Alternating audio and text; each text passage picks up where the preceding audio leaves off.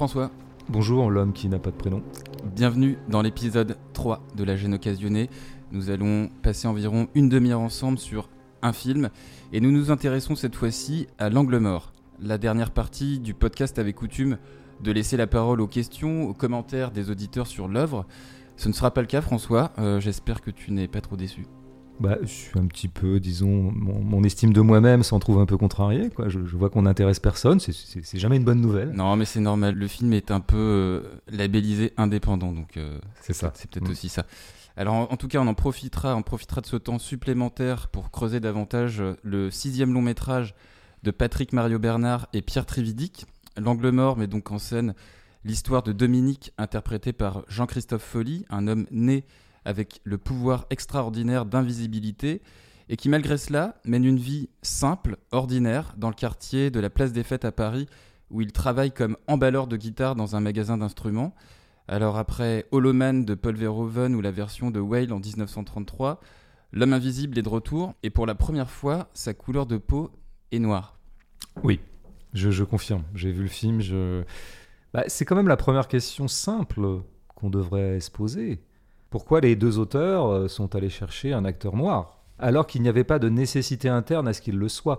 Si vous racontez euh, un film qui se passe au XVIIIe siècle à Saint-Domingue, dans le, je sais pas, dans une plantation de coton, et que les héros seront des esclaves, vous avez euh, besoin d'acteurs noirs. Là, il n'y avait rien, disons, dans le scénario qui euh, autorisait, ou en tout cas même exigeait que le, le personnage principal, qui s'appelle Dominique, fût noir.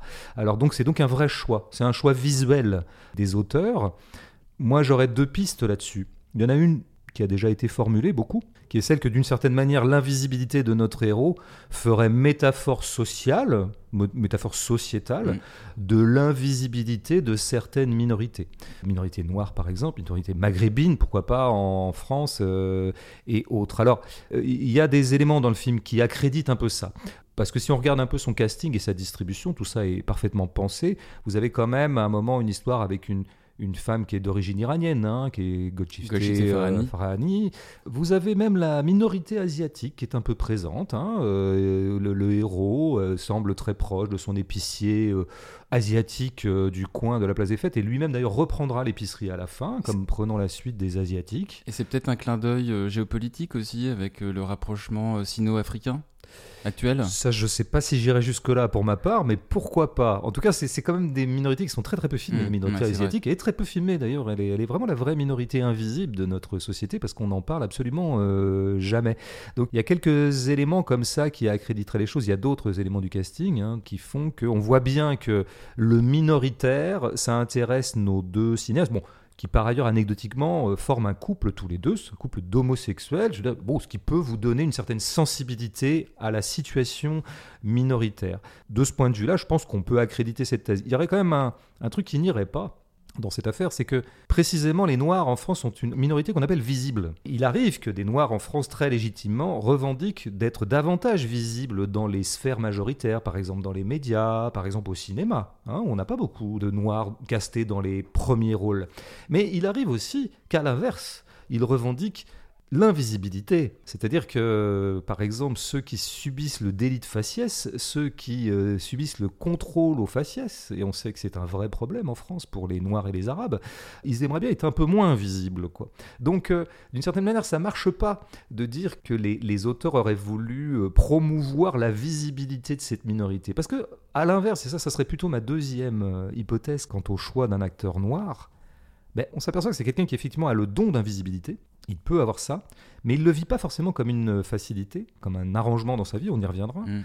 Mais surtout, c'est quelqu'un qui veut, dans sa vie même, indépendamment de son don, il aspire à une certaine invisibilité. Hein, si, je, passe vraiment sur les quatre ou cinq fois dans le film, qui d'ailleurs qui occupe très peu de place, où vraiment là il se rend invisible hein, par euh, une espèce de concentration respiratoire, une espèce de rituel, mm. on voit que c'est quelqu'un qui aspire à une certaine invisibilité sociale. Et alors, eh ben, c'est ce que joue exactement la mise en scène. Et c'est là que le corps noir prend tout son sens, en tout cas euh, fait tout son effet. Ça, c'est quelque chose qu'on connaît. Hein. Moi, j'ai déjà entendu des, des chefs-op, hein, ceux qui sont chargés sur un tournage d'éclairer les visages, d'éclairer les peaux, d'éclairer les corps, entre mhm. autres choses. C'est connu dans cette profession-là qu'il est difficile d'éclairer des visages noirs ou des corps noirs. C'est ce qui se passe d'ailleurs dans le film. Il n'y a aucun racisme là-dedans. Euh, évidemment, c'est un, fait, un fait technique. Hein, bon, euh, voilà. Et c'est quelque chose que j'ai déjà entendu. Bon, il faudrait demander à un chef-op en quoi d'ailleurs c'est difficile véritablement, mais moi ça je sais pas, ma culture technique s'arrête là. Mais ce que je vois, c'est que euh, Trividic et Mario Bernard ont complètement retourné en force ça. C'est-à-dire qu'il y a toute une stratégie visuelle dans le film où précisément par un jeu alors d'environnement, ils mettent souvent ce corps noir dans un environnement qui est à dominante marron. Hein. Il est souvent parmi des cartons ou parmi des meubles, évidemment par définition un peu beigâtres, un peu marronasses. Il y a des, décors qui sont pensés comme ça. Et il est assez fréquent que dans le plan, Jean-Christophe Folly, son corps, et notamment quand il est torse nu d'ailleurs, hein, puisqu'il l'est à plusieurs reprises, soit fondu dans le décor mm. et soit presque inaperçu. Et notamment, il y a deux, trois fois, peut-être même un peu plus, où il, le place devant une fenêtre, une fenêtre qui donne du jour. Je pensais exactement à ça, il est filmé à contre-jour. Ce qui évidemment crée un contre-jour, et alors là, on a une espèce de silhouette qui s'estompe, ses traits s'estompent. Donc là, il y a au contraire, je dirais, une volonté pour les cinéastes de l'invisibiliser visuellement, hein, vraiment très concrètement et très techniquement, qui croise la volonté du personnage d'être discret. C'est quelqu'un dont on sait que, dont on le voit travailler quelque part, mais il travaille dans une cave, il travaille au sous-sol. on en reviendra. Il, est réfractaire à en sortir. Son patron lui dit tiens, viens donc à la réunion à 11h, viens donc au premier étage. En fait, il y va pas. Il est bon, il est là, mais il est pas là. Il, cultive, indépendamment de son don, encore une fois, hein, indépendamment du, pan fantastique du film, comme être social, on voit qu'il aspire à une certaine discrétion, qui est peut-être douloureuse. Peut-être que c'est un empêchement chez lui. Peut-être que c'est une inhibition qui lui viendrait, peut-être d'un récit familial qui nous est un peu raconté avec peut-être la, résolution possible d'un traumatisme ou de l'absence d'un père, etc. Mais indépendamment de ça, on voit que c'est quelqu'un qui cultive une certaine discrétion. Il y, y, a un truc, je finirai là-dessus dans un premier temps, c'est moi, ce qui m'a passionné dans le film, c'est précisément ça. C'est à partir du moment où j'ai tenu cette piste. Cette piste qui est là, hein, je ne l'ai pas inventée, elle est dans tous les plans. Mm. Elle est un fait visuel majeur du film. Et la clé m'en est donnée aussi par ce que va lui dire sa maîtresse aveugle, voilà, elle, lui dit euh, ce qui me plaît chez toi, ben, elle le voit pas, ben, elle le ressent, ils couchent ensemble, etc. Elle dit c'est ta modestie. Et alors là, je pense que ça c'est la plus belle piste du film, c'est-à-dire que c'est l'histoire d'un personnage modeste qui aspire à la modestie. Jusqu'au bout d'ailleurs, hein, jusqu'au bout, parce qu'à la fin on le retrouve, il a repris l'épicerie des Asiates d'en bas, petite épicerie, petit quartier, on le voit jouer sur une petite guitare, alors qu'il est musicien, on sait qu'il a une oreille musicale et que sans doute il pourrait aspirer peut-être à une carrière, mais en tout cas il est un vrai guitariste. Ben non, il emballe des guitares, comme tu l'as dit, hein, et, puis, il joue sur des petites guitares. Ça, a, un nom vraiment, c'est faire avec des boîtes de cigares. Alors ça, c'est pour moi l'hypothèse la plus forte du film. C'est qu'est-ce que ça voudrait dire un personnage modeste? En quoi la modestie peut-elle une grande vertu pour un personnage? Et puis surtout, qu'est-ce que ça voudrait dire un film modeste? Ça, je, il faudrait qu'on en parle un peu. Hum, quand on se réfère justement à la discrétion que tu viens de décrire euh, sur Dominique, l'effacement de sa personnalité, ce mode un peu mineur, on voit qu'il use donc jamais de son pouvoir y compris quand son euh, ami lui propose de monter une opération pour changer de vie en termes, on imagine, de standing. Ce refus aussi de s'élever socialement, évidemment, au tout début, quand son manager, euh, Swan Plus 1, lui propose une promotion. Sur tout ce qui est relatif donc au travail, à l'argent, au pouvoir, à l'amour même, parce que il sort avec Isabelle Carré, cette Vivarca, et cette relation lui, convient assez bien. Il n'y a pas d'enfant, il n'y a pas de désir d'enfant, il n'y a pas de désir de, de structurer ce couple d'un point de vue euh, conventionnel. Ce j'ai quelque chose et je n'ai pas besoin de plus, je ne veux pas plus. Est-ce que c'est pas aussi une apologie de la frugalité ou ce que tu disais de la modestie? Absolument, c'est euh, c'est très intéressant ce type qui visiblement a des capacités. Alors effectivement, ça, se voit dans certains aspects de sa vie, notamment ce qu'il fait avec son couple, où on voit qu'il est, il aspire au minimum du couple on se voit. D'ailleurs, elle lui dira un moment, mais on est ensemble ou pas mm. on, sent que le type est effrayé par le fait d'être assigné quelque part et d'avoir une identité claire. Voilà, on est ensemble. Et lui ne sait pas quoi répondre à ça. On est ensemble, on n'est pas ensemble. Oui, ben on se voit, quoi. On s'aime, sans doute, mais bon, on, ne fructifie pas cet amour. On disons, on ne le socialise pas, ou, on, on, le, on le cristallise pas en une structure qui s'appellerait le couple. Et c'est un peu ce qu'il fait avec son don musical. Il ne le cristallise pas en métier, qui serait celui de guitariste dans la lignée de ses parents. Euh, alors peut-être par blocage oedipien, ça, le, film n'est pas bavard là-dessus, c'est très bien, il ne fait que disposer les choses, mais surtout, effectivement, son don d'invisibilité, il n'en fait rien. Alors ça, c'est très intéressant. À l'inverse d'ailleurs de son vieux pote, hein, qui réapparaît, hein, qui est joué par le comte de Boudarbala, on en et qui lui est obsédé par le fait qu'il a, le même don, en tout cas, alors don ou malédiction, hein, on ne sait pas trop si c'est un avantage ou une tuile, et le film ne tranchera jamais, et ça c'est assez beau. Et ce, ce Boudarbala, je vais l'appeler comme ça parce que j'ai oublié son nom dans le, dans le film, j'ai oublié son prénom. C'est Richard, il s'appelle. Richard, voilà. Lui, il a quand même un peu dans l'idée d'en faire quelque chose. D'ailleurs, il, est en contact avec un, un, type qui a le même don d'invisibilité, qui lui en a fait des spectacles d'ailleurs, qui se produit sur scène. Mm. Euh, bon, d'ailleurs, le, don lui échappe en cours de récit, et ce qui, ce qui lui cause quelques déconvenues euh, sur le plateau, comme on le voit à un moment. Et alors, ça, c'est très intéressant, cette idée qu'on n'est pas obligé d'optimiser quelque chose. Alors, ça serait ça, un cinéma modeste? Complètement au diapason de son personnage, de la même façon que le personnage ne veut pas optimiser son don, ne veut pas en faire quelque chose. ce que je trouve absolument admirable dans ce film modeste, frugal et sobre, c'est qu'il n'essaie pas de faire fructifier les quelques jalons qu'il a posés. Il bah, faut voir par exemple la façon dont il traite l'invisibilité. C'est d'une sobriété à la limite du cheap. Les moments où il est vraiment invisible, le où il se rend invisible, c'est pas grand chose. D'abord, la façon dont il passe d'un monde à l'autre, hein, bah, il est devant le, miroir, et puis voilà, avec cette idée très simple, sans aucun effet spécial tant qu'il est encore visible, il y a un reflet, et puis une fois qu'il est devenu invisible, il n'y a plus de reflet. Mais c'est des petites idées de cinéma comme ça, moi, qui me rendent le cinéma si précieux. Et le, film ne se départ jamais de cette sobriété dans ses effets. Il avance des choses, mais il n'essaie pas de les rentabiliser narrativement ou dramatiquement. D'ailleurs, le film n'a pas de montée dramatique, pas réellement, à part un peu à la fin sur la scène de l'hôpital, mais à peine en fait.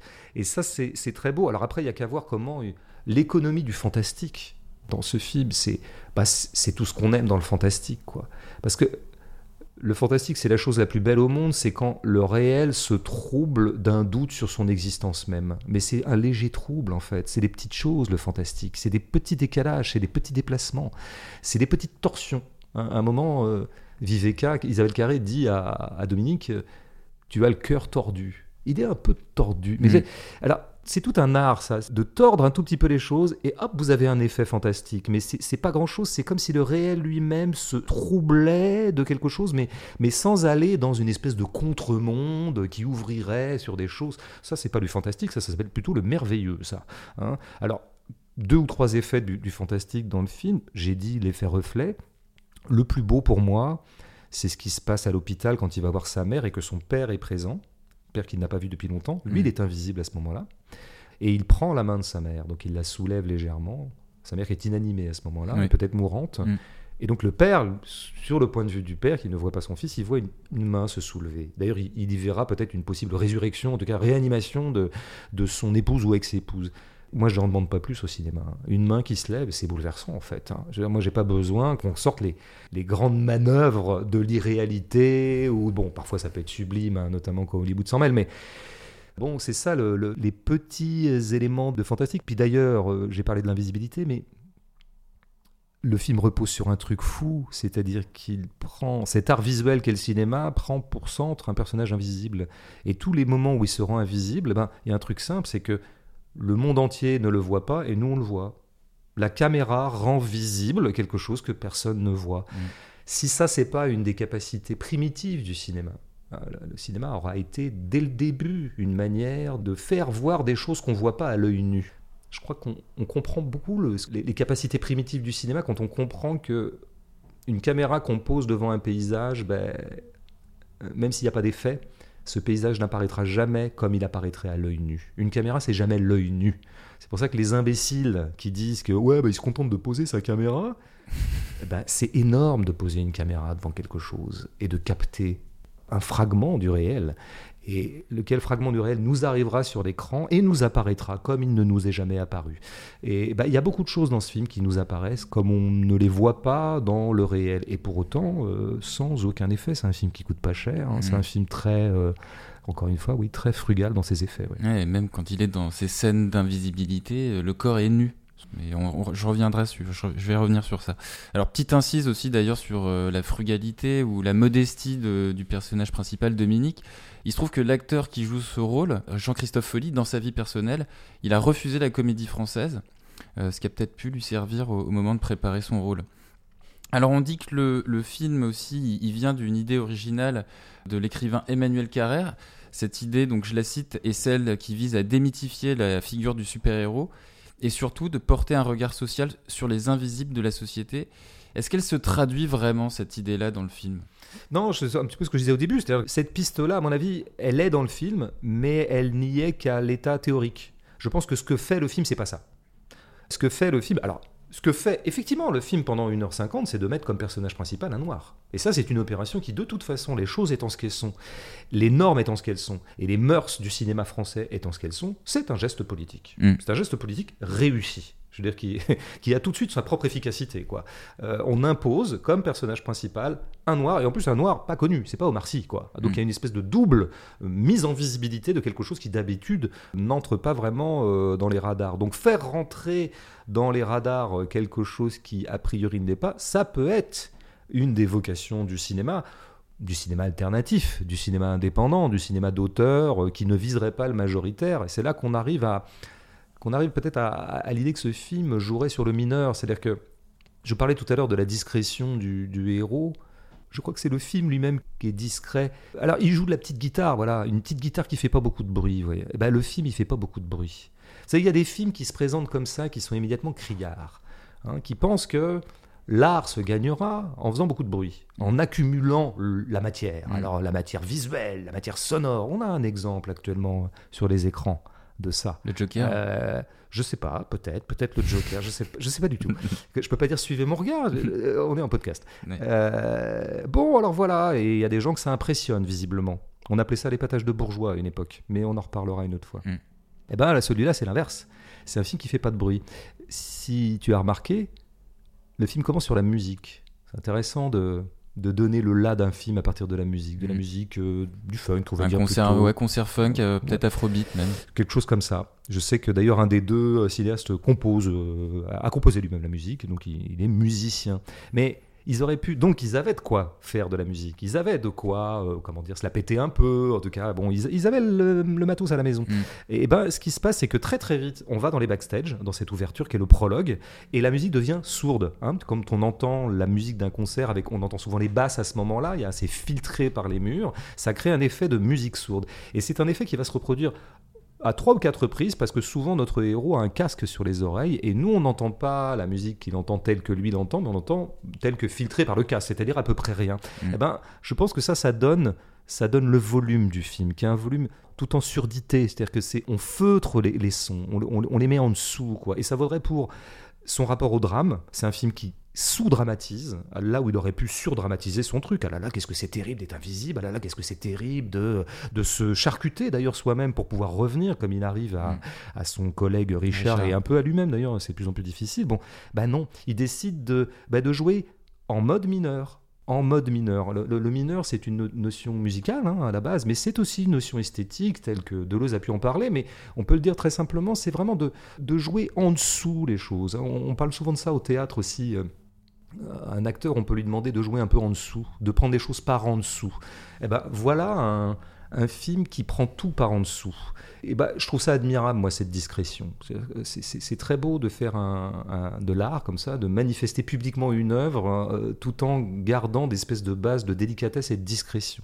Il y a quelque chose de très euh, plaisant. L'écueil de ça, évidemment, c'est que de la même façon que Dominique essaie de passer inaperçu, eh bien le film aussi passe un peu inaperçu. Alors il a eu une petite visibilité, hein. il, a eu, il a été commenté par quelques journaux bon, mm. qui, suivent ce genre de cinéma. Mais le fantastique a rattrapé le réel. Oui, eh ben, très bien. Je veux dire, d'une certaine manière, moi, tant que je l'ai, moi, je suis content de l'avoir vu. Euh, eh bien, euh, bon, le film, à l'heure où on parle, est presque plus sur les écrans. Mm. Il sera passé comme ça il sera passé presque en coup de vent, furtivement, comme une sorte d'apparition. On ne sait pas trop ce qu'on a vu d'ailleurs, ça c'est aussi la, pour moi la définition d'un art mineur, c'est qu'on ne sait jamais ce qu'on voit, on ne sait jamais à quoi on a affaire, et une fois que c'est fini, on se demande bien ce qui s'est passé. C'est-à-dire que quand on sort de l'angle mort, mm. eh bien on se dit mais qu'est-ce que j'ai vu? Alors moi personnellement ça me plaît. Il y a des gens pour qui ça serait, disons, un, bilan négatif, de dire bah qu'est-ce que j'ai vu, c'est-à-dire qu'est-ce que c'est que cette, qu'est-ce que c'est que cette saloperie. Ou à minima déstabilisant, pas forcément. Euh, bah, il me semblait que l'art, il me semblait que c'était ça l'art, moi, mais peut-être que j'ai une vieille vision euh, de l'art qui date de huit siècles. C'était peut-être le truc qui vous déstabilise en fait, et, et non pas qui vous sert les signaux majoritaires d'une époque, qui vous les resserre de sorte que vous puissiez les identifier et puis revenir chez vous en ayant bien compris quelque chose, parce que vous êtes pris du sens dans la tête, etc. Euh, l'art mineur, d'ailleurs, ne fonctionne pas sur le sens. C'est très compliqué de savoir quel est le sens de ce film. Et moi, je suis bien content de ne pas comprendre quel est le sens du film. En revanche, le film n'arrête pas d'envoyer des signes. C'est ça la différence fondamentale entre le signe et le sens. Mmh. Qu'est-ce que c'est qu'un signe? C'est quelque chose qui apparaît dans le plan et qui est relativement atypique, qui vous attire le regard, que vous remarquez, que vous relevez, et qui pour autant ne s'est pas encore traduit en sens. Vous ne l'avez pas encore familiarisé et métabolisé en sens, et donc il reste à l'état de signe. Et, je trouve que Trévédic et Mario Bernard sont, très très forts pour disposer des signes et les maintenir délicatement à l'état de signe. Mmh. Mais le fantastique, c'est aussi un, genre qui est bourré de signes, non? Aussi. Et, euh, alors, Souvent. le mauvais fantastique a tendance à exaucer assez vite ses signes en sens. Pour moi, le bon fantastique a compris ce que c'était que la quintessence du fantastique, qui est en gros un trouble en tant que trouble et qui doit le rester, avec son suspens. Des choses qu'on voit bien dans, les, dans quelques nouvelles fantastiques de Maupassant et autres maîtres du genre. C'est des. On saura jamais. Était-ce une apparition? N'en était-ce pas? Le hors-là existe-t-il? Est-ce que c'est la folie du héros? Ou est-ce qu'au contraire il a véritablement un double? C'est dans le pari du fantastique de maintenir les choses dans une espèce de suspension euh, herméneutique. Tous les films qui, au contraire, finissent par vous donner la clé, parjurent leur euh, postulat euh, fantastique. Ils ne mm. sont pas fantastiques, ils sont plutôt. C'est des films qui font, bon, qui font du scénario, quoi. Alors ils verrouillent les choses. On, commence par une énigme et puis à la fin on la résout. Et puis comme ça, tout le monde peut aller tranquillement se faire un petit McDo. Mm. Euh, avant de passer aux, fausses questions d'internautes, euh, je vais te soumettre une dernière remarque sur le film. Je voudrais qu'on s'attarde un, tout petit moment sur l'architecture scénaristique. Euh, elle s'articule selon plusieurs dualités qui viennent se greffer à la plus importante, à savoir évidemment l'invisibilité et la visibilité de Dominique. Elle se décline de la manière suivante. On a donc des scènes de jour, des scènes de nuit, ça ok. le personnage principal, il habite en haut d'une tour et il travaille en sous-sol. Les scènes de nuit où le héros est invisible montrent un rapport entre la vulnérabilité du corps nu dans un espace urbain qui est rude, froid. Deux femmes animent le sentiment amoureux de Dominique, une femme aveugle, l'autre non. Farani fait euh, face à l'invisibilité du héros, là encore autre dualité. Et puis je finirai avec euh, ces deux personnages qui ont ce pouvoir d'être invisibles, un blanc, un noir, Dominique et son ami d'enfance Richard, où là encore on a deux attentes, deux approches différentes de leur pouvoir. Est-ce que tu as trouvé euh, ces dualités euh, scénaristiques pertinentes pour illustrer les antagonismes des personnages et leurs contradictions internes? Alors, c'est très très juste ce que tu dis, et, le film est très étonnant là-dessus parce qu'il n'arrête pas effectivement de poser des dichotomies ou des dualités euh, mm. très très sèches comme ça. Toutes celles que tu viens d'égrener, et parfaitement, c'est très juste, c'est très bien observé. Alors, ce qui est très bien, c'est que c'est qu'il part là-dessus il pose des dichotomies, parfois même, alors vraiment, une espèce de manichéisme, je dirais, de la, dichotomie au, sens presque manichéen du terme, mais, mais, le manichéisme presque au sens originel du terme, à savoir il y aurait du blanc et du noir. Il prend au pied de la lettre le manichéisme. Il y aurait un noir et en face il y a une blanche qui est Isabelle Carré. En plus, bon, Isabelle Carré, il y a sans doute plein de raisons pour lesquelles ils ont choisi Isabelle Carré, et par exemple du fait que sans doute ils apprécient son, travail d'actrice, mais elle n'est pas que blanche, elle est blonde, elle est mm. une blanche au carré. Mm. Donc vous avez un noir, une blonde. Bon, on voit bien que partent sur cette base de contraste et qui déclinent ces contrastes dans tous les sens. Sauf que le travail réel dans le plan consiste à brouiller les contrastes.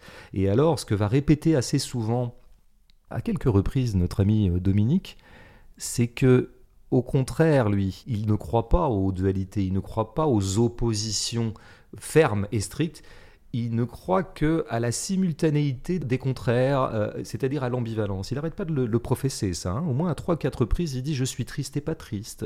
C'est dramatique, mais c'est pas dramatique. Mm. Et puis finalement, comme déjà dit, son invisibilité ou son don, on saura jamais vraiment comment il le vit. Est-ce qu'il le vit vraiment très très mal, comme une espèce de croix qu'il porte, ou est-ce que comme une possibilité éventuelle? Bon, tout ça c'est maintenu dans une sorte d'ambivalence, de belle ambivalence. Il y a un moment, il dit un truc pas mal. Alors, j'ai pas de souvenir du, dialogue précis, mais c'est un truc. Des questions de, de son enfance. Est-ce qu'il était heureux dans son enfance ou est-ce qu'il était triste? Et lui répond un truc comme bah, J'étais triste, mais après tout, comme tous les enfants heureux. C'est mm. génial cette phrase. Mm. Et c'est génial ça. Parce que là, on voit que les mecs qui ont fait ça, qui ont écrit ça, ils ont compris la vie. Ils ont compris la constitution fondamentalement ambivalente de la vie. Et à l'image de leur film qui joue sur plein de tonalités différentes, qui pourrait être vu comme une, petite comédie en fait, une petite fable légère, amusante à ses heures. D'ailleurs, Dominique a une sorte de, désinvolture, et Jean-Christophe Follier, un super acteur pour ça. Je trouve qu'il a un jeu très, très désinvolte, quoi, à la limite de la nonchalance, donc il nous impose rien. C'est un jeu très discret aussi, euh, ce qui n'est pas toujours le cas des acteurs. Et donc il est dans le, dans le en même temps. C'est un film admirablement macronien. Il est euh, ceci et cela. Il est joyeux et triste. Il est, il est, il est toujours en demi-teinte et en demi-ton. Ce qui, effectivement, je, pense, est un vrai risque sur le spectateur. Parce que le spectateur peut encore se, dire Mais qu'est-ce que c'est que ce film qui refuse en permanence l'efficacité? Et donc, évidemment, on ressort au bout d'une heure quarante en disant mais, mais en fait, il ne s'est rien passé. Rien ne m'est arrivé devant ce truc. Bon, bah, c'est pas mal aussi de, savoir parfois être un spectateur qui n'est pas venu pour faire ses provisions, quoi, qui accepte qu'un film flotte et qu'il s'y passe pas forcément quelque chose entre lui et nous qui soit très concret et très solide et très matériel. Pour ça, on a ce qu'il faut. Pour ça, on a les séries. Il n'y a pas de problème. Vous voulez manger? Vous avez les séries. Dans les séries, il y a à manger tout le temps. Il y a même que ça c'est que du repas, quoi. On mange, on mange, on mange, on ingère, on ingère, on ingère, on oublie très très vite ce qu'on vient d'ingérer, mais on ingère. Il y a toujours à manger dans les séries, il y a que mm. ça, c'est un repas en fait, une série. Là, euh, non, non, non, c'est... Tu parlais de frugalité, c'est vrai, c'est marrant, le mot ne me serait pas venu, mais, mais, en fait, c'est le mot qui me paraît le plus euh, adéquat. Mm. Merci François. Il euh, n'y a pas de question d'internaute comme je l'ai rappelé en début de podcast, mais ceci dit, on tient à ce rendez-vous démocratique hein, avec les auditeurs. Donc je vais faire comme si et euh, je vais te poser des questions que je me suis moi-même posées et auxquelles j'ai pas forcément trouvé de réponse. Donc je oh, l'exercice de loser. tu sais, les mecs, ils inventent des questions. Non, non, mais attends, attends. Non, mais il y a un moment, on, se vengera. À un moment, on aura notre revanche sociale. Mm. On sera connu, on sera visible, et je veux dire, on, sera au, festival de Cannes des podcasts. Première question. Je me suis demandé pourquoi est-ce que les réalisateurs, ils ont choisi de tourner en format carré. Tu sais, ce format qu'on retrouve dans Mommy de Xavier Dolan. Bah, et je me suis évidemment posé la question euh, pendant la projection et je n'ai pas de réponse. Est-ce que toi, tu en as une? Tu as une hypothèse? Bah, euh, Xavier Dolan, lui, dans une interview, il dit que c'était pour euh, souligner l'importance narrative du sentiment social d'oppression. Chose que je ne relève pas forcément dans ce film. Bah, J'espère, je pense que j'ai vraiment trop de respect pour Trévidic et son comparse pour envisager une seule seconde que l'explication puisse être aussi connement tautologique ou paraphrastique que celle que vient de donner Dolan. Parce qu'évidemment, si l'écran carré, ça veut dire oppression, Là, on est en CM1, quoi. On est en CM1 de l'école de cinéma, qui n'existe même pas. On est, on est école de cinéma moins 12 ans. Euh, non, donc je sais pas, je pense qu'il faut aussi faire droit au fait que ça n'a pas forcément de sens. C'est peut-être une, une rêverie visuelle qu'ils ont. Peut-être que leur film. Il y, a quelque chose qui peut être sensitif un peu aussi dans certaines options esthétiques. Peut-être que eux l'ont mieux senti dans ce format-là. Il y a peut-être aussi une raison tout à fait artisanale à la con de production. Peut-être que c'était moins cher. Euh, enfin, le cinéma est rempli de ce genre de causes. Euh, très très profane. Mais, mais, je pense que moi je le vois encore une fois comme un, comme un, signal sensoriel beaucoup plus que comme quelque chose qui aura une explication. Euh, voilà, je préfère le voir comme ça. Ok. Euh, et au milieu du film, tu sais, il y a une soirée mondaine. Euh, où Dominique est invité par Vivarca, Isabelle Carré. On voit un, un, portrait d'époque. Dans mon vague souvenir, je crois qu'il s'agissait de Descartes. Je suis pas sûr, mais j'ai donc j'ai un doute. Qui est-ce qui représente et, pourquoi euh, montrer ce tableau à ce moment-là du film? Alors, un, j'ai pas du tout souvenir de ce tableau. Deux, si j'en avais souvenir, je suis vraiment pas sûr d'avoir pu identifier euh, ce qu'il représente. Donc, si le but de tes questions, c'est de me mettre, euh, de, mettre dire de, de, faire apparaître enfin mon inculture crasse et, le fait que j'ai parfois dormi pendant ce film, ce qui est faux, hein, bah c'est pas joli. Moi, je préfère les questions des vrais auditeurs dans ce cas-là. Bon, eh ben écoute, c'est on va, on va s'arrêter. On va Je peux dire Là, un j'avais une dernière question. ouais, mais- Non, j'aimerais bien dire un, truc sur un Ouais. aspect du film dont on n'a Ouais, pas parlé. Dis-moi, dis-moi. Mais je vais, je vais me répéter, mais, mais à partir d'un truc précis. Le, le film est vachement bien sur un autre truc, c'est l'ambiance de fin du monde qu'il crée. Et alors, vous savez, c'est pareil, hein, les films majeurs, disons les, les factures majeures du cinéma, bon, ils savent faire hein, les, les, les pré-fin du monde et pré-apocalypse, et parfois pour le meilleur. Quand c'est Quaron qui le fait, euh, moi je prends. Et bon, puis parfois c'est moins bien fait. Moi j'aime assez que ce film soit particulièrement juste par rapport à, à ce qu'est notre vrai rapport actuel avec la fin du monde. C'est-à-dire que la fin du monde s'est invitée dans nos conversations depuis quelques années, puisque voilà, pénurie écologique, etc. Plein de choses, plein de facteurs qui feront que. Et en même temps, on y croit, mais on n'y croit pas. C'est-à-dire qu'on se vit tous les uns les autres comme dans un monde finissant, et en même temps, est-ce que véritablement on a euh, intériorisé la chose au sens où elle serait devenue un, fait sensoriel réel? Eh ben, je trouve que le film se situe exactement, encore une fois, dans cet entre-deux, dans cette demi-teinte de c'est la fin du monde, mais pas. Et il y a un truc qu'il dispose que j'adore, en tout cas dans la modalité même de sa disposition, c'est ces types qui se jettent sous les métros. C'est une grande idée. Parce qu'on le voit 3-4 fois. Qui sont jetés par des hommes, sous-entendu des hommes invisibles. Alors peut-être, peut-être pas. C'est-à-dire qu'on n'en a que, euh, disons, le prélèvement par euh, vidéosurveillance. Donc ça, c'est déjà, ça, ça crée toujours un truc, ça d'avoir, parce que ça crée un effet de réel très très fort, hein, Mm. que, que ça nous apparaisse à travers des pseudo-caméras de surveillance disposées dans le métro. Et effectivement, ces types sont traversés comme ça avant, avant de se jeter sous le métro. On, on a l'impression qu'ils sont animés par une force qui pourrait être leur folie pure, ou alors pourquoi pas effectivement euh, une créature invisible qui les secourait. Ça sera évidemment jamais tranché. Mais même ce fil narratif ne sera jamais, euh, je veux dire, euh, optimisé, et rentabilisé scénaristiquement. On n'en fera jamais rien. Voilà, il y, a- toujours cette volonté, qui est une no-volonté chez les auteurs, de ne pas vouloir absolument faire quelque chose de tout. Et ben du coup, qu'est-ce qui ressort de ces images de- de suicide, en tout cas de, de crise sur les quais de métro? Elles gardent totalement intactes leur puissance de fascination. Alors que si, imagine un peu qu'à la fin, on en est finalement euh, le l'explication. Ah, c'était bon des hommes invisibles qui s'agitaient, ou alors euh, on s'est rendu compte que ces types avaient tous mangé euh, de la, je sais pas, de la salade, je sais pas quoi, et qu'elle était, qu'il y a dedans une espèce de truc chimique qui les rend dingues. Bon, Mm. Alors du coup, les images elles-mêmes rétroactivement auraient perdu totalement leur puissance d'opacité et leur véritable, leur véritable folie intrinsèque. Parce que c'est quoi la folie d'un plan? Moi, ce qui m'intéresse, c'est pas des blaireaux qui jouent les fous dans des plans. C'est quand un plan lui-même est fou. Et qu'est-ce que c'est qu'un fou? Un plan fou, c'est un plan opaque, un plan qui garde un peu son mystère. C'est hyper précieux que des livres ou des films ou des productions artistiques essaient juste de préserver cette chose très précieuse qui s'appelle le mystère. Moi, je pense qu'on a affaire. C'est pour ça que j'aime tellement ce film. J'ai l'impression que ces deux réalisateurs aiment profondément le mystère. Beaucoup plus que tout un tas de gens qui disposent des mystères dans leurs films pour s'empresser de les élucider, avec toujours cette, cette espèce de joie euh, que ça procure chez tout le monde de voir que enfin on a compris. Des fois, c'est beau de pas comprendre. Merci François pour cette, euh, cette analyse de l'angle mort. Merci l'homme qui n'a toujours pas de prénom. La gêne occasionnée revient euh, dans deux semaines. Pendant ce temps-là, je vous rappelle que vous pouvez vous abonner gratuitement à ce podcast, réécouter les épisodes précédents sur les plateformes iTunes, Spotify, Deezer et SoundCloud. Euh, N'hésitez pas à prolonger les débats sur Facebook, Twitter, Instagram ou sur euh, le blogodo de François. Salut à toi. Salut.